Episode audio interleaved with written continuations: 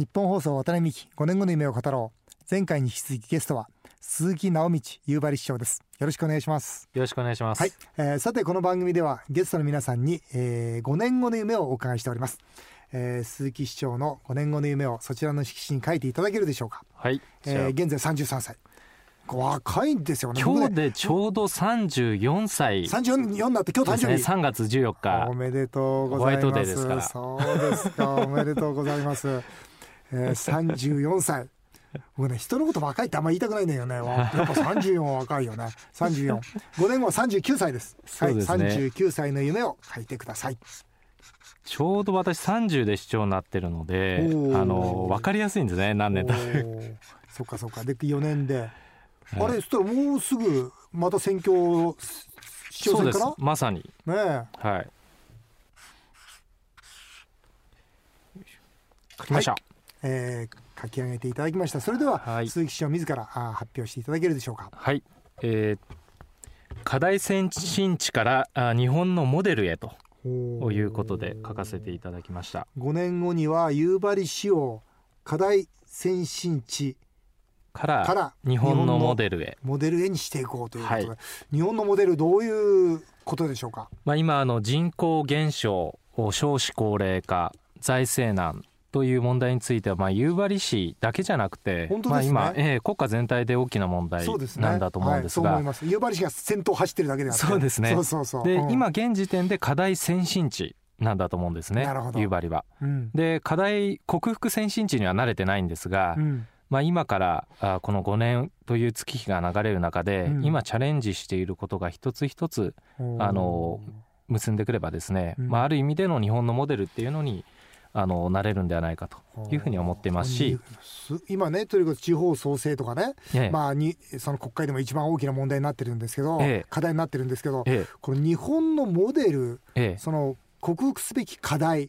これどんなものだと思ってますか、まあ、あの前回のこの放送でもですね、はい、渡辺先生ともお話をしましたけども、はい。はい、一つはやはりあの公選職市長もそうですし議会もそうなんですが、はい、なかなかこう市民の皆さんにこう負担をお願いするってことを言うとですね、はい、あの選挙でなかなか厳しい結果が、えー、はい、出てくると。い。うところについてもやっぱりやっていかなきゃいけない、まあ、夕張について言えばその行政サービスの部分もそうなんですがあの人口減少の中でも持続可能な街、まあ、コンパクトシティ化だとか、うん。うん、まあ、そういうこう行政効率を上げて持続可能な街を作っていくっていうこと、これこれがなかなかまずできてないんですね、まあ、こういうこともやらなきゃいけない、ただ一方でそれだけだとちょっとネガティブな、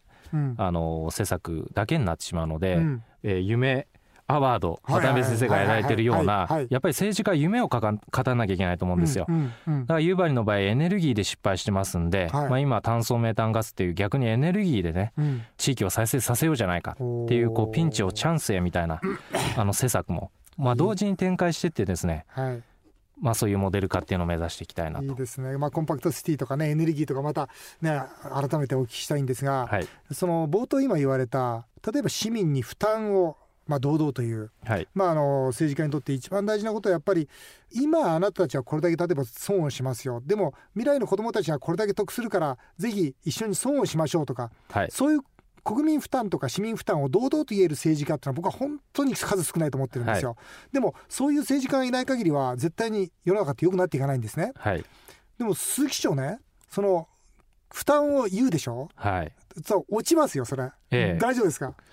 まあ私もそういう意味では次初めての選挙みたいなもんなんで まあ2期目を考えるとですね。だから今まで4年間皆さんに我慢をお願いをしてきたりまあ夢を語ってきたりっていうのがどう皆さんにご評価いただけるのかっていうのがまあ次進化を問われるんだと思うんで。まあ分かんないですけどね結果。ね、でもその堂々とね市民の方々に負担を訴えてそして堂々と受かっていく、えー、そんな市長にね本当にこうなっていってもらいたいなと思いますがもう夕張市長にこうまず出ようと思った時ねまだその時は都の職員だったんですよね。はい、そうなんですよ、はい、でまあ、支援者がたった7人だったとこの本の中に書いてありますけど。最初ですね、7, 7人で、よしやろうと思ったらなんでですか？当時29歳で、うん、あの出馬表明したのが、うん、でまあ東京都辞めたんで無職無収入ですよね、で29歳の無職無収入の、えー、鈴木っていうどこにでもいるような名字の若者がですねこいつ市長にいいんじゃねえかなってなかなか思う人も少なかったと思うんですよね。ただやっぱりあの本当にこれ選挙の原点なんだと思うんですけど、まあ、そういう自分の思いだったり、うん、あの夢だったりやりたいことっていうのを伝えていって、まあ、そこにかけようっていう人も増えてくるっていうもう本当に原点のあのまあなんていうんですかねあの訴えだったのかなっていう気がしますね。そのもっとその元に帰ってあの、はい、ちょっと質問させていただくと、はい、その都の職員であった鈴木市長はもともとあれでしょ？そんなに夕張と何の縁もないでしょ？全く縁ないねそのおじいちゃんが夕張出身だとかでしょ、はい、でなぜじゃそこで夕張市の市長までやって夕張市を立て直そうと思ったんですか、まあ、それはですね、うん、あの26歳の時に夕張に東京都から派遣で行ってこいってことで、あの2年間お世話になったんですよね。はい、でまあこれなんか言い方が適切かどうか分かんないですけど、うん、あの例えばあの高校時代に甲子園出ようぜってことで、私野球やったことないですけども、まあみんなであの汗まみれになりながらですね、あの目指した仲間が、まあそれで終わりじゃなくて一生の友になるじゃないですか。まあ私にとって2年2か月っていう短い間だったんですけど、夕張で仲間ができたんだはい、厳しい中みんなとやってたっていうのが、まあある意味遅く来た青春みたいなあの部分があって、で帰ってからもずっと気になってたんですよね。なんみんなどうしてるかなっていうのは。ね、はい。あそうそのやっぱ仲間がいたんだね。結婚何歳でされたんですか？えっ、と市長になってからなんで30歳です。30歳、えー、じゃあ向こうの方？奥様は？いや東京都足立区出身、うん、足立区から一歩も出たことないっていう女性だったんですけど。でそのじゃあこちらで都の職員やってる時にじゃあお付き合いをしていた？そうです。それで夕張に行って、うん、で夕張から帰ってきてじゃあこれから2人で2年待たしたし一緒になろうって話をして、で向こうのご両親にご挨拶してで一生東京都の職員でやってくんであの娘さんをください的なお話をしてですね。言ってしまった、えー、それでいやいや家からも近くていいなってことで中古の団地買ってですね。住み始めて2か月か3か月後に東京都の今度職員辞めて夕張市長選挙に立候補するんで、えー、お許しいただきたいってことでですね非常にあのびっくりしてました。何言ってんだこいつはって感じだよ、ねえ。ー、奥さんは何て言ったんですか？その市長に出るって言った時は。あの私はあれなんですよね。結構頑固なタイプらしくてですね、あのうちの妻が言うにはですね、まあ、この人は何を言っても聞かないので、うん、仕方ないなと思ったというふうに言ってました、はい、だって党の職員と比べて市長の方がはるかに給料低いでしょ、そうですね。手取り20万以下って聞きましたけど。今19万ぐらいですかね。手取り。本当に、はい。あの財政再建計画っていうのは、はい、あのでも国の管理下だから、はい、市だけではできないんですよね。つまり首長つまり市長がこれやるぞっつっても、はい、結局はそのお伺い立てていかなきゃできないんですよね。そうです。うん、これどうですか？その他の首長と違って辛いところっていうのはもう本当にこの財政再建計画頼むよっていうところあるでしょ。はい。どんなやはりですね意思決定までやっぱ3か月ぐらいかかっちゃうんですね。なんだかんだ言って、うんうん、まあ夕張市議会の方で議決をして総務省に上げて、うん、で総務大臣のまあ簡単に言えばハンコをもらって、はい、でまた議会に戻ってきて議決するっていうこうあのワンクッション多い、うん、まあワンクッションというか大臣も入れればツークッションですけども、うん、っていうことでまあただまあそういう大変だ大変だって言っててもですね、法律上それが義務付けられてるんで逆に私は、今地方分権だとか地域主権だとかって言ってますけども、うん。うん、その中で唯一国とともにどう夕張を財政健全化地域を再生させていくかっていうのを法律上国とともに考えられる唯一の自治体なんだと。逆に。だから国も協力してくれということでですね。それでねそれで鈴木市長がほら推し進めてるコンパクトシティあるじゃないですか、はい、ねあのこれ一つのねその日本のモデルの、はい、まあ、突破口だと思うんですけど、はい、コンパクトシティこれちょっと分かりやすくちょっと説明してくれます、ええ、まあ、夕張の場合は人口が12万人いたのが今9000人になっちゃったと。いうことで、10万都市の時の都市構造がダウンサイジングが適切に行われてこなかった中で、えー、例えば住宅についてはスクラップスクラップしてですね、うん、真ん中の将来の都市拠点のになるようなところに集中投下をしていって、うんうん、選択と集中を行っていって、うん、今の人口規模に適正なラインまたは今後我々は20年後ぐらいには夕張の人口半分になっちゃうと思うんですよ。うんうん、で半分になった時も夕張で持続可能に、うん、えー、行政サービスを提供できるような、うん、コンパクトな街にしていこうじゃないかと、ちょうどね私は見に行った時も、はい、こう建設中の、ね、まあ、集合住宅、えー、たくさんございましたよね。えー、でもねこれ考えてみればね本当にそれがいいことは分かるんだけども、えー、多分市民に言ったらそれはいい考えだね、えー、と一言なら言うと思うんですよ、えー、でもね自分事として考えたらねあなた今までここで住んでたね。でもここはもうあんた捨てなさいとでこの新しいねこっちの住宅に移るんですよと、はい、でもう新しいこの住宅の近くには、えー、ショッピングセンターも全部あるけど、はい、あなたが住んでるところにはもう何もなくなるんですよ、はい、というとこれねいい考えだねってでも俺は嫌だよと、はい、いうね総論賛成格論反対っていう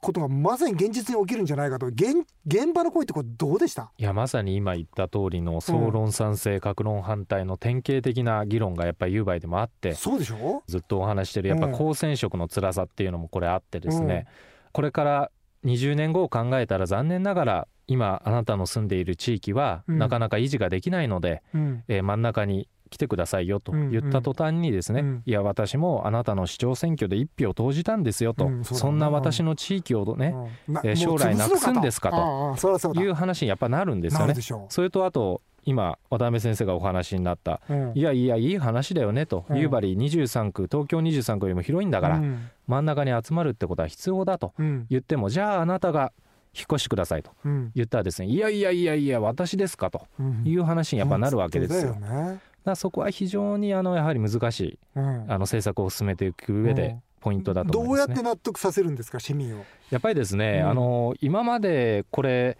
えーと、12棟あった10棟を6棟に再編するっていう時に、うんうん、あの全世帯から同意取ったのが6か月弱ぐらいの中でやったんですけども、うんうん、やっぱりみんな最初は反対なんですね。で、えー、何回か話していくうちに、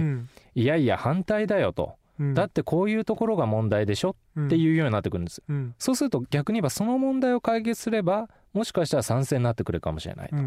いうようなことをずっと繰り返していくことと、うんあとはですね、あの夕張は65歳以上の方が47%なんですけども、半分ですもんね。だからよく言われるのは、うん、そんなことやったって、20年後や30年後を語られたって、うん、私はもう天国に行っていないんだと。うん、だから今そんなこと協力してもなかなか辛いんだと。いうお話がやっぱり出てくる。だからその時に、いや皆さんは夕張が好きで夕張に残ってくださってるんですと、この素晴らしい夕張をできるだけいい形で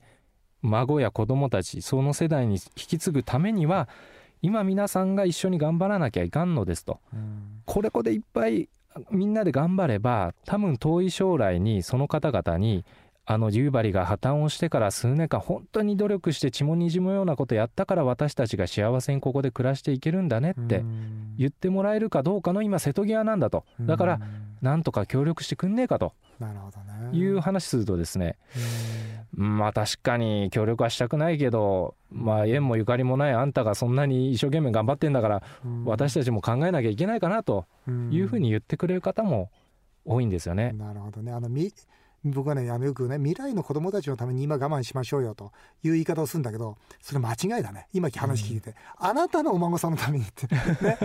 あなたのお孫さんのためにこの国潰しちゃいかんでしょうと、うん、そうかこの子がねこの子が大きくなった時年金制度破綻させちゃいけないなって思ったら、うん、じゃあ俺もちょっと我慢しようかなと。そう思うんだろうね。多分そのちょっとの積み重ねで動くんだと思うんですよね。ああそれは本当にねあれですわ実体験に基づいてて大変勉強になりますわ。ね。でこれから新しい可能性、まあ、コンパクトシステムもそうですけどやっぱりあれでしょ？その他夕張メロンの海外輸出とか、そうですね、新エネルギーとかいろいろこう、燃えてるでしょ、夕張メロン海外輸出ができるそうなんですよ。去年初めて輸出しまして、うん、まあ、これもあの夕張メロンって実は50年を超えるブランドなんですが、うん、1回も輸出したことなかったんですよ。でそれは日持ちがしないってことでそうなんだ、ええ、諦めてたんですけど経済産業省と一緒になって、え去年初めて輸出したんですね、え場所は？えーと、上海ですとかシンガポールですとか。絶対売れますよ、ええ、それで売れたんですよね、売れる売れる。逆にあのそれであのいろいろなテレビ局もその模様を取り上げてくれて国内でまた売れたんですよ、そういう海外に初めて行くんですよっていうネタでまた国内の消費が喚起されたっていう、エネルギーは？エネルギーはですね。これはあの何があんですかエネルギーってだって。あの石炭がいっぱい夕張はあるんですけど、うん、その石炭層に付着している炭素メタンガスっていう CBM っていうものがですね国内最有望地としてあるんですね。あの政府としてもあの地域活性化の起爆剤として、うん、あの応援いただけるということなんであの今年中に穴ぼこ掘ってですね、えそのガスを取り出して、うん、え発電したりだとかあのガス持っていくんですか？いやあのたまたまなんですけど、うん、これ先ほどからずっと話してるコンパクトシティの将来の真ん中にする清水沢っていう地域の左右にたまたまガスがあるんですそれはすごいね。だからその要はコンパクトシティを進める上でもプラスに作用するし、うん、エネルギーの地産地消で大体1500年分ぐらいあるんですよ。全世帯のエネルギーの。なんでそれを今使っていこうと。はい、すごいね。でもあれだね。こうやって話聞いてるといろいろ辛いことあるかもしれないけど市民と一緒に力を合わせてねそのコンパクトシティにチャレンジしたり夕張メロン世界に輸出したり新エネルギーで新しい街作ったりということでなんかだんだん希望が 出てません、まあ、この間夕張行った時結構暗いなと思ったけど、ね、まだまだあれですけどやっぱり、うん、でもいろんな挑戦をやっぱりしていくっていうことが大事だし、うんうん、で先ほどの話じゃないですけどやっぱ辛いことだけじゃなくて夢もやっぱり語って、うん、でみんなと共にそういう前向きな取り組みをしていく中で、うん、何か一つでもそれが光になればいいないいと思うんですよね。本当いいですね。もう本当にあれですもんね。日本のすべての地方が本当にもうミニ夕張ですからね。ですから本当に夕張がこう一つの再建の形を作ることができたら日本が再建できると。まさにこのね5年後の夢のように日本のモデルになってもらいたいなというふうに思います。ありがとうございます、えー、最後に私はですねあの夢のコンテストみんなで夢アワードというイベントを主催しています。安定した公務員の立場を捨てて財政破綻の夕張市に飛び込んだ。鈴木市長からもぜひですね若者に夢の大切さや今夢を追いかけている人へのメッセージをいただきたいというふうに思います。はい。あの孟子の言葉を引用して、まあ、自ら顧みて名を組んば千万人といえとも我いかんということで、はい、まあまあ、これよく多くの政治家の方安倍総理もあの座右の銘とされてるってことですけども、はい、やはりあの自らの志あの夢ですよね、はい、に照らして、えー、間違ったことでないということであれば多くの反対者がいてもその道をやっぱ突き進んでいく、まあ、夢もですね多分、うんあの最初は夢として本当に綺麗な夢として持ち続けてるんですがこれがでできないあれができないとかって言いながら少しずつその夢を諦めたり、うん、まあその夢っていうものをそもそも忘れてしまったりってことがあると思うんですが、うん、本当に自分自身に問うてえこれは大切なものなんだというものがあればですね、うん、人生をもってそれを貫くということがやっぱり夢を実現する大切な目標として持ち続けることなのかなっていうふうに私自身は思ってます、うん、あ素晴らしいね素敵なメッセージありがとうございました。本当にこの夕張のこれから、えー、大いに期待したいと思います。北海道夕張市の鈴木直道市長にお話をお伺いしました。どうもありがとうございました。ありがとうございました